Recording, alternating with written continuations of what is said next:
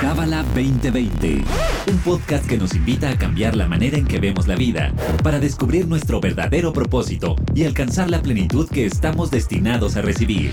Pareja, familia, negocios, astrología, espiritualidad.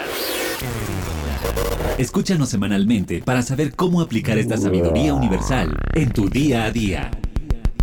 Bienvenido, bienvenida a Cábala 2020. Yo soy Bianca Pescador, tu host, y en esta ocasión estoy con Esther Naor, que ella es maestra del Centro de Cábala de Los Ángeles. Esther, bienvenida otra vez. Gracias, estoy feliz de estar aquí. Gracias, Bianca. Me encanta que estés y además, previo a empezar a grabar este episodio, la verdad es que se estaba poniendo tan buena la conversación que dijimos, ya hay que empezar a grabar. y el tema de hoy es interesante porque, a ver, yo ya le he explicado a nuestra audiencia que tenemos este calendario editorial increíble y que tratamos de apegarnos a él y obviamente va muy de la mano de las festividades o de los eventos del centro. Y justamente mañana, que es 6 de octubre, empieza el último Cábala 1 del año. Entonces, Miriam y yo estábamos como de, oye, ¿por qué no hacemos las 10 razones para estudiar Kabbalah? Que esto es muy de estos ganchos, ¿no? Que te sugieren los expertos de contenido digital y de marketing para enganchar a tu audiencia y bla, bla, bla.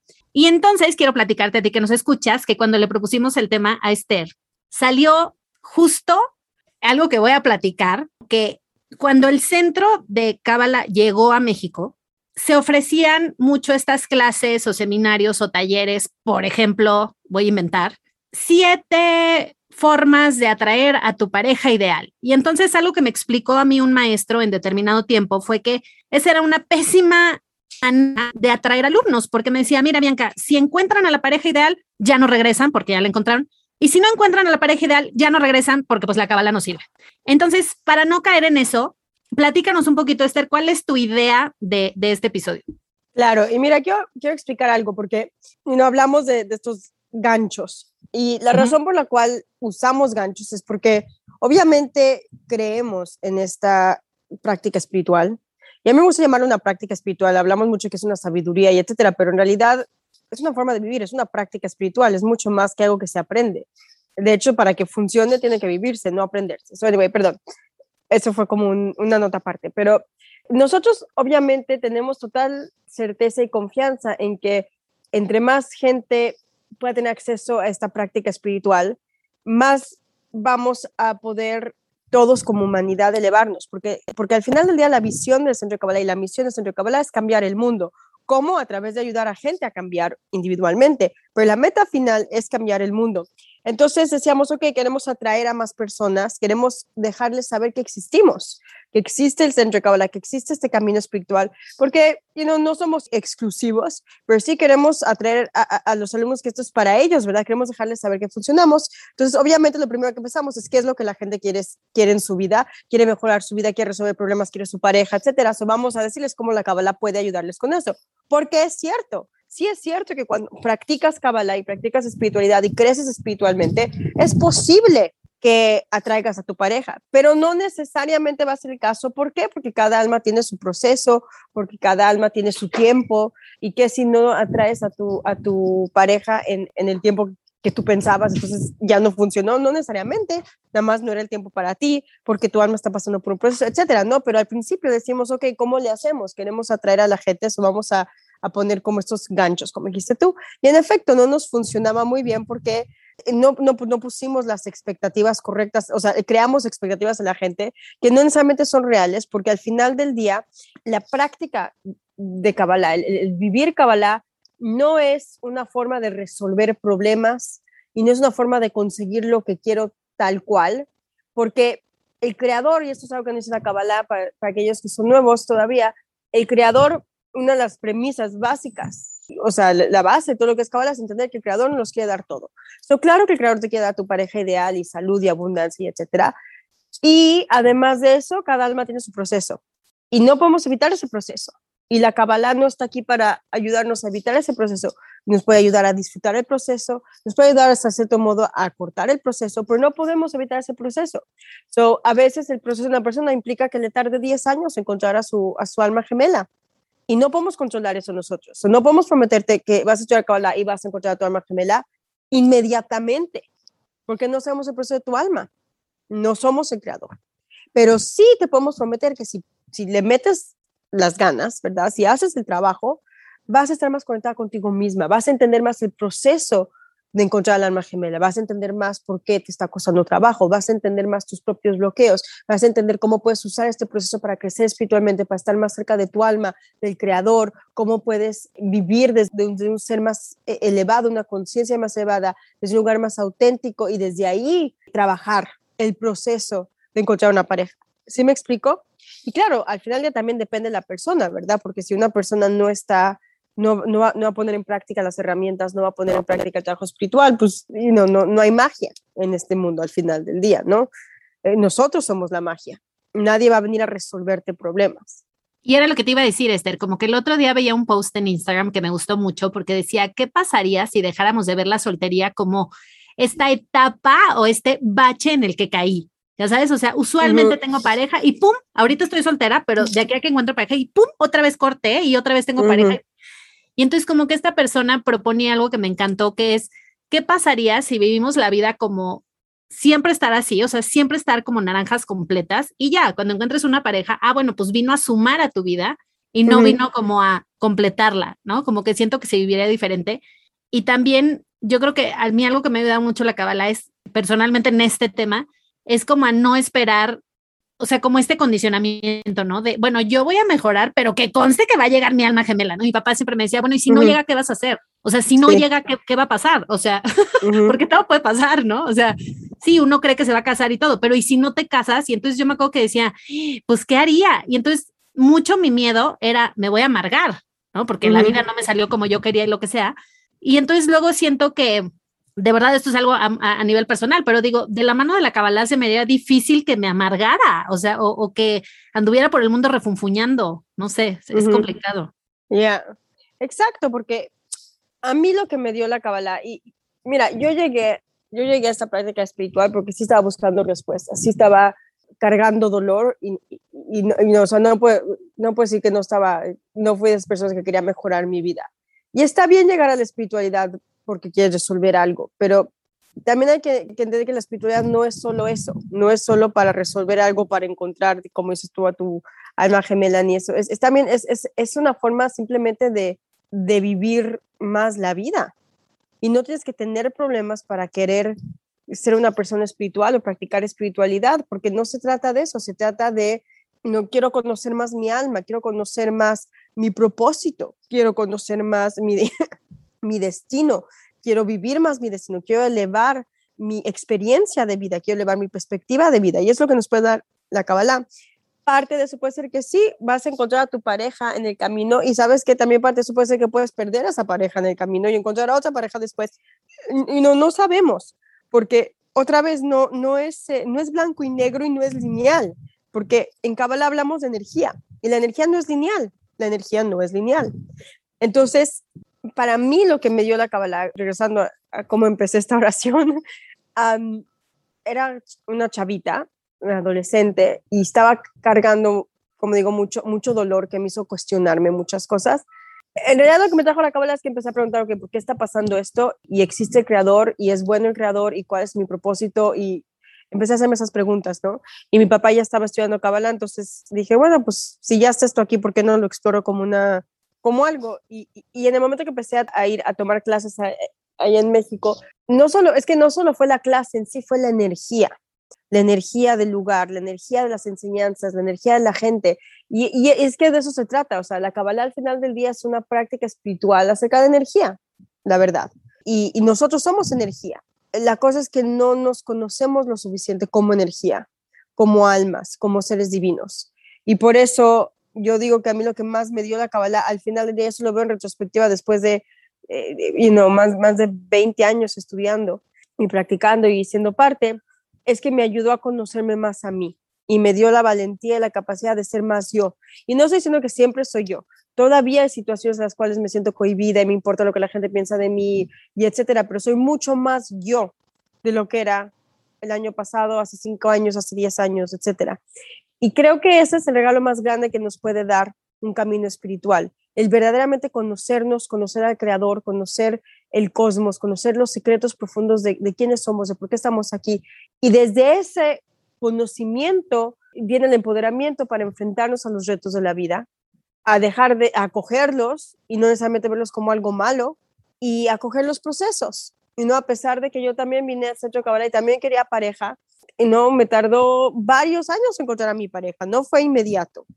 Y definitivamente no fue mi expectativa. Yo pensé que me iba a encontrar mi mamá gemela jovencita, porque empecé jovencita, ¿verdad? Entonces va a pasar jovencito. Y la verdad me, me, casé a los 29 años, que no es grande, ¿verdad? Pero es mucho más grande de lo que yo esperaba. Entonces, no, no sé si nada más estoy diciendo cosas y dando círculos o estoy dando una respuesta a tu pregunta. Sí, no me gusta. Y la otra pregunta, Esther, ¿tú dirías que este camino es para todos? Porque también yo he conocido gente que estudia, y esto, bueno, esto es un, esto sí activamente es una pregunta que me han hecho mucho. Hay muchas personitas de la audiencia que a raíz del podcast empezaron a ver videos de YouTube de Kabbalah y a leer libros de Kabbalah, pero no siempre de Mijael, de Yehuda, de Karen, del rap, sino ahora sí que, pues lo que hubiera en Amazon, lo que hubiera en Gandhi. Y el otro día justo recibí un mensaje que decía, oye Bianca, ¿hasta cuándo puedo estudiar yo solo? O sea, ¿hasta qué momento esta sabiduría o esta tecnología, ¿no? Para el alma es autodidacta. O sea, ¿cuándo ya tendría que entrar al centro? Y fue una pregunta que de verdad ya no me acuerdo si, o sea, seguramente le puse como voy a preguntar porque no sabía ni cómo responder. O sea, el centro es para todos, se puede estudiar solo o se puede estudiar con otros grupos. ¿Qué dirías tú en tu experiencia? Yo diría mi experiencia que otra vez regresa a alinearse con uno mismo y a escucharse a uno mismo, porque tenemos el GPS más increíble de la historia del universo, que es nuestra propia alma. Y la verdad es que si aprendemos a escuchar a nuestra alma y a respetarla y honrar lo que nos está diciendo, no, no hay forma de tomar una decisión incorrecta, porque incluso lo que aparezca incorrecto en el momento, va, va a ser correcto a largo plazo porque estamos siguiendo lo que nos está pidiendo nuestra alma. Entonces, no hay una respuesta blanca y negra a tu pregunta. La respuesta es, conéctate contigo mismo, sé honesto contigo mismo, que eso es lo que es difícil, y, encontrarás tu camino. ¿no? So, te das cuenta si hay un momento donde ya no, ya no es suficiente nada más leer libros, yo tomar clase con un maestro. Te das cuenta, este maestro me gusta, este maestro no, este lugar me gusta, este lugar no. Y no, yo, yo veo mucho, lo, tomo el ejemplo de mi maestra, de Karen, de Karen Berg, que ella nunca fue exclusiva, ¿no? Y me acuerdo que hay veces que sí, como que decíamos, hoy un ex alumno del, del, centro abrió su propio centro de Kabbalah, ¿qué vamos a hacer? Qué malo, nos está haciendo competencia y, y, y, se está robando lo que, lo que aprendió con nosotros y bla, bla, bla. Y Karen decía, y qué bueno, si más gente aprende Kabbalah, ¿qué, ¿qué, me importa cómo llegaron, verdad? Al final ya queremos cambiar el mundo. Okay. Entonces, obviamente yo veo los beneficios de estudiar con el Centro de Kabbalah y yo pienso que es el mejor lugar para hacerlo porque pues aquí estoy, ¿verdad? Pero al final del día, lo importante es que uno esté conectado con uno mismo. Y claro, yo, yo otra vez, yo pienso que esto es lo mejor y voy a decir a todo el mundo, no, estudien con nosotros, ¿verdad? Porque pues, obviamente pienso que somos lo mejor, sino porque estaría aquí. Sin embargo, al final del día, cada alma tiene su proceso y cada alma va a encontrar su lugar lo importante es escuchar al alma de uno mismo y ser honesto con uno mismo. Y lo importante también es que esté creciendo uno espiritualmente. Si uno se está atorando nada más en tener como conocimiento, o, sea, en el sentido de que eh, absorber la mayor cantidad de información, que veo es que pasa eso mucho, especialmente en Latinoamérica nos encanta la información. ¿no? Y nos podemos atorar mucho en eso, en, en saber cosas, en saber términos, en saber técnicas y tecnologías y así pero eso no quiere decir que está creciendo uno espiritualmente hablando. Y yo siempre me remito a algo que leí de, de mi maestro, el rapper, que decía, en el estudio Kabbalah no buscamos darte información, buscamos darte conocimiento. Y la forma, lo que transforma la información en conocimiento es ponerlo en práctica. Okay. Siento que ese es otro punto importante. Si hay un momento donde has amasado información, pero no estás cambiando, hay una señal de que tal vez es hora de buscar más, porque la meta del trabajo espiritual es que uno cambie, uno transforme. Si no eres mejor hoy que ayer, ahí está tu respuesta, aunque sea un poquito mejor.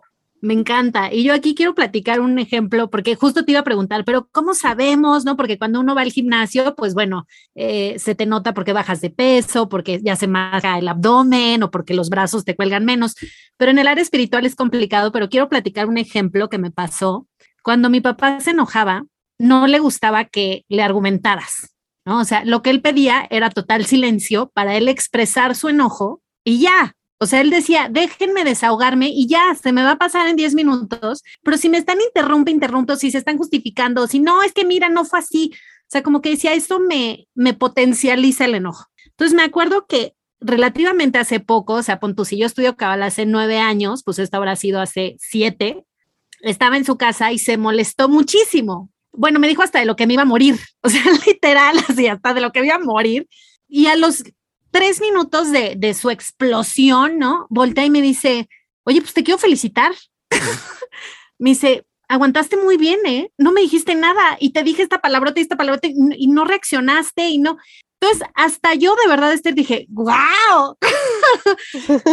y creo que es un poco lo que decías, que a lo mejor haría hace 15 años le hubiera dicho, oye, no me faltes el respeto así, no me digas esta palabrota, ¿qué te pasa? Me voy a traumar, ¿no? O sea, como que siento que me hubiera defendido. Y con esta conciencia de que él yo lo había dicho, de que además estaba en un momento de reactividad, por así decirlo, y de que yo tenía esa capacidad de contener, ¿no? Ese enojo, salió de ese enojo mucho más rápido y, agradeciéndome, agradeciéndome mi actitud y algo que yo noté y lo quiero platicar porque creo que le puede ser útil a las personas, es que yo de verdad siento que a partir de ese momento, lo que yo le platicaba a mi papá de la Kabbalah era muy tomado en cuenta a grados tales que mi papá tenía en mente que lo incineraran, como el 90% de las personas que yo conozco que quieren ser incineradas y que sus cenizas este, ya sea que las entierren o que las tengan en una urna o aquí o allá en la casa, donde sea. Y yo me acuerdo que una vez le dije a mi papá, oye papá, la cabala recomienda que te entierren.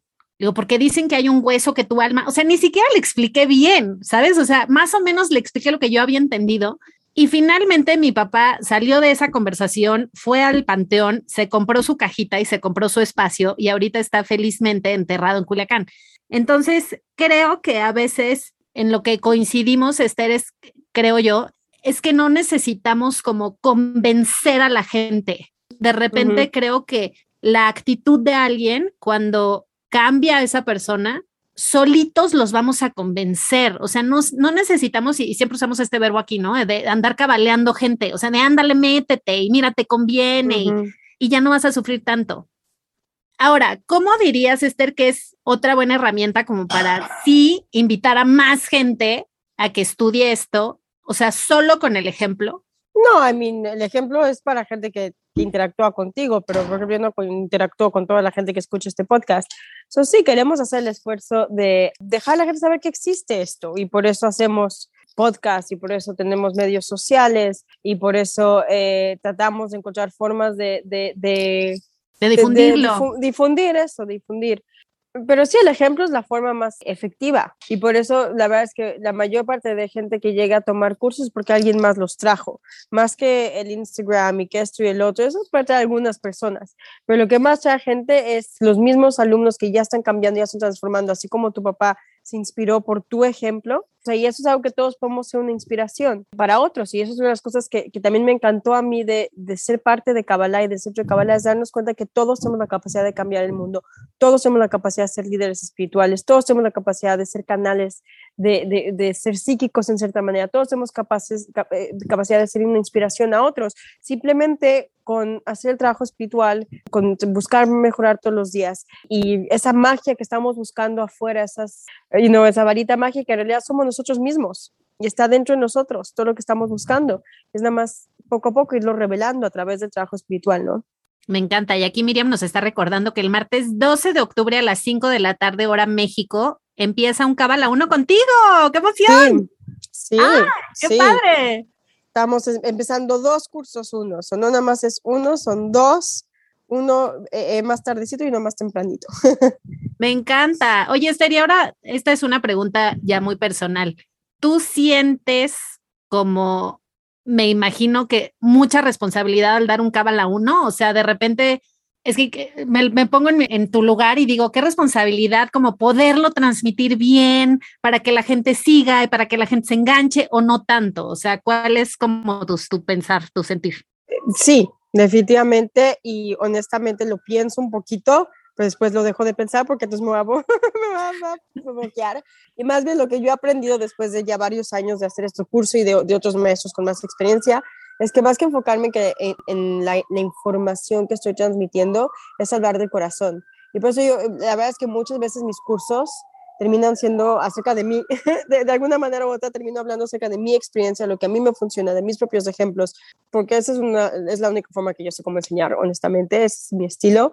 También porque cuando me, me enfoco en, en, transmitir la información otra vez, ahí es donde termino hablando rápido, que todo mundo se queja que hablo rápido y me pongo insegura. Y cuando en vez me enfoco en, ok, ¿qué es lo que quiero que la gente se lleve de esta clase en general? Y hablo desde mi corazón. Claro, antes de dar una, de cualquier clase, uso mis herramientas, me conecto con mis guías, le pido a mis maestros que estén conmigo, a mis ángeles, etcétera, y también me, me, trato de poner en ese lugar donde no soy yo quien está dando la clase. Y nada más me, o sea, de verdad, me busco ser un canal. Entonces ahí también no me da tanto miedo, o sea, más bien siento que esa es mi responsabilidad. Mi responsabilidad es saber cómo removerme y dejar que la energía fluya a través mío, porque en realidad no quieres una clase de estrenador, quieres la clase que el creador quiere que, que recibas, ¿no? Quién es este entrenador para dar una clase, no soy nadie. So, ese es como un poco mi proceso, pero sí, claro que es una enorme responsabilidad y sí, sí lo, lo sé y al mismo tiempo no quiero que eso me, me paralice en el momento de dar clase.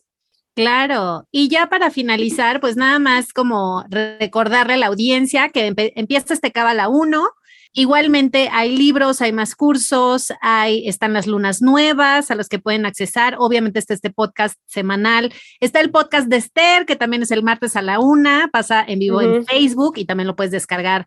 Actually, y escuchar. ahora es en YouTube, ya no en Facebook. Ay, muy bien. Nos modernizamos y nos pasamos al YouTube del Centro Kabbalah México. Eh, eh, perdón, Centro Kabbalah en español, Centro Kabbalah en español. Ok, me encanta porque aparte tiene como más más oportunidades, sí. según yo. YouTube está muy Sí, cañón. yo también. Sí, sí, sí. Por sí. eso hicimos el cambio. Uh -huh. Ah, padrísimo. Y bueno, obviamente también está en Spotify, que es donde yo lo escucho, y en Apple Podcast. Y bueno, finalmente, obviamente queda la invitación a que si tú estás escuchando este episodio y tienes la cosquillita de estudiar un Cabala 1, go ahead, es la última oportunidad del 2021 en modalidad para lo que puedas, pero amo este episodio que no sea de, porque mira, razón uno, razón dos, razón tres, honestamente sí teníamos el miedo, Miriam y yo, de que sonara muy como de, te queremos convencer, por favor, inscríbete, por favor, y, y creo que no viene desde ese lugar, viene desde un lugar de, de aportar. Yeah. De hecho, hablamos mucho de eso, de que, de que se trata de, aportar, de aportar, y, y, y otra vez, I mean, sí es, es, válido buscar al creador porque tenemos problemas y buscar espiritualidad porque tenemos problemas. Creo que la, lamentablemente es la mayor parte de la forma en la cual llegamos a espiritualidad, porque nos sentimos que algo está mal, pero eso no es lo que te va a quedar, lo que te va a permitir quedarte en un camino espiritual. Lo que te va a pedir es cuando, eso, cuando se transforma de ser algo um, donde vengo a resolver un problema a ser, wow, más allá de resolver problemas, es una forma en la cual puedo cumplir mi propósito, en la cual puedo revelar la luz de mi alma, en la cual puedo elevar mi experiencia de vida diaria, punto, no solo resolver problemas. Y, por eso decimos que, y estaba comentándoles antes de que empezáramos a grabar, que, que el logo del centro es Find More, busca más. Y también por eso el podcast, por ejemplo, de nuestros directores de Centro Kabbalah es Spiritually Hungry, sed espiritual, porque en realidad la práctica Kabbalah es una práctica de abrir el deseo, de abrir el apetito. Y a veces los problemas que tenemos en nuestra vida son solamente para eso, para abrirnos el apetito, pero eso es todo, porque hay mucho más allá. El creador nos quiere dar mucho más que solamente resolverme el pequeño problema que estoy teniendo ahorita, que no siempre es pequeño, a veces es, es grande, pero en términos del viaje de mi alma y los miles de años que lleva existiendo es pequeño, nos quiere dar tanto más y a veces el creador no sé qué poner un problema para, porque el problema nos va a abrir el apetito de buscar una respuesta, pero solo para que se abra la puerta, que nos demos cuenta de que, wow, en todas las áreas de mi vida las cosas pueden estar mejor. En todas las áreas de mi vida puedo yo ser mejor. Wow, cuánto impacto puedo tener sobre todo el mundo. No solo puedo resolver mis problemas, sino que puedo impartir al mundo, puedo agregar valor a toda mi gente alrededor mío. Qué increíble que tengo este poder. Y eso es lo que de verdad nos va a mantener en un camino espiritual, cuando pasamos de solamente estar buscando resolver los problemas en nuestra vida o sentirnos mejor en este momento, hacer un, una forma de, de, de vida donde quiero estar más conectado todos los días. Me encantó. Y ya por último, quiero yo contar, Esther, que el otro día estaba escuchando una clase de Shimon Sarfati, imagínate, me subí a uh -huh. mi carro porque el iPhone quiso puso esa clase de prosperidad verdadera y quiero poner este ejemplo porque de verdad me voló la cabeza. como que hablaba mucho del dinero y de cómo lo relacionamos con el éxito, ¿no? O sea, si yo tengo más dinero, quiere decir que soy más exitosa. Y entonces ponía este ejemplo en donde una persona tiene 25 millones de dólares y pierde 20 en un día y se queda con 5 millones. Y esta otra persona un día invierte 5 mil dólares y al día siguiente ganó 20 mil dólares. Entonces tiene 25 mil dólares. Y entonces decía, ¿cómo se siente uno y cómo se siente el otro? Y yo como que me ponía en el lugar del que perdió los 20 millones y te quieres morir, o sea, activamente te quieres suicidar. O sea, yo conozco gente que cuando lo del problema de Estados Unidos que bajó la bolsa, activamente caminaban y vomitaban del estrés, de la preocupación de qué voy a hacer, o sea, todo lo que perdí. Y por otro lado, esta persona que había ganado 20 mil dólares, pero que wow, ¿no? O sea, quintupliqué lo que invertí. Y entonces, como que Shimon decía, ¿quién se siente mejor? ¿El que perdió 20 millones o el que ganó 20 mil dólares? Y entonces dices, all the way, el que ganó 20 mil dólares. O sea, ese cuate se cree en los cuernos de la luna. Y entonces justo decía, pero si decimos que entre más dinero, más felicidad y más éxito, 5 millones sigue siendo mucho más que 25 mil dólares. Entonces, ¿dónde está esta felicidad y este éxito. O sea, realmente está en verlo como ganancia y qué pasaría si aprendemos a ver todo en la vida como una ganancia. O sea, de verdad es algo que, que me, o sea, me dejó pensando tanto y me encanta lo que dices que el eslogan del centro sea find more, o sea, encuentra más. o sea, es, es impresionante. Y lo que dices, ¿no? Que no nos hagamos de cursitis. Aquí me tiro la pedrada a mí misma. Yo con el marketing digital tengo cursitis, cursitis, cursitis de esto, de, de Facebook Ads, Instagram Ads, no sé qué, y persuasión y negociación. Y, ¿Y dónde está la aplicación? Ayer que se cayeron las redes, pues ahí te encargo el email marketing de 200 mails nada más en cinco años, o sea, es ridículo. Entonces, una invitación queda ahí. Esther, muchísimas gracias por toda tu sabiduría. Además, me encanta porque eres súper relajada, no eres nada ortodoxa y yo creo que hay gente que puede conectar también con, con esto, ¿no? O sea, que no necesitas transformarte, cortarte el pelo, cambiarte de casa, hacerte vegana. O sea, digo, si lo quieres hacer es bienvenida, pero no tenemos que. Ya, exactamente. Exactamente. Y ahorita has dicho algo con, lo de la perspectiva de los 20, 25 mil dólares, etcétera, que es lo que es la cabala. La cabala nos ayuda a tener la perspectiva correcta, porque tu perspectiva es tu experiencia de vida.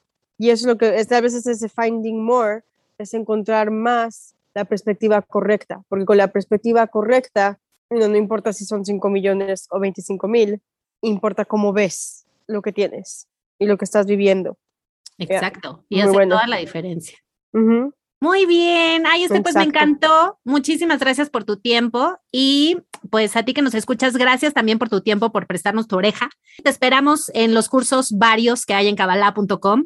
También hay una membresía y bueno, voy a dejar toda la información en los comentarios del episodio. Esther, un abrazo. Hasta Los Ángeles. Igualmente, igualmente. Gracias, gracias otra vez. Adiós. Bye. Este episodio fue traído a ti por el Centro de Cábala México. Síguenos en Instagram como Cábala MX.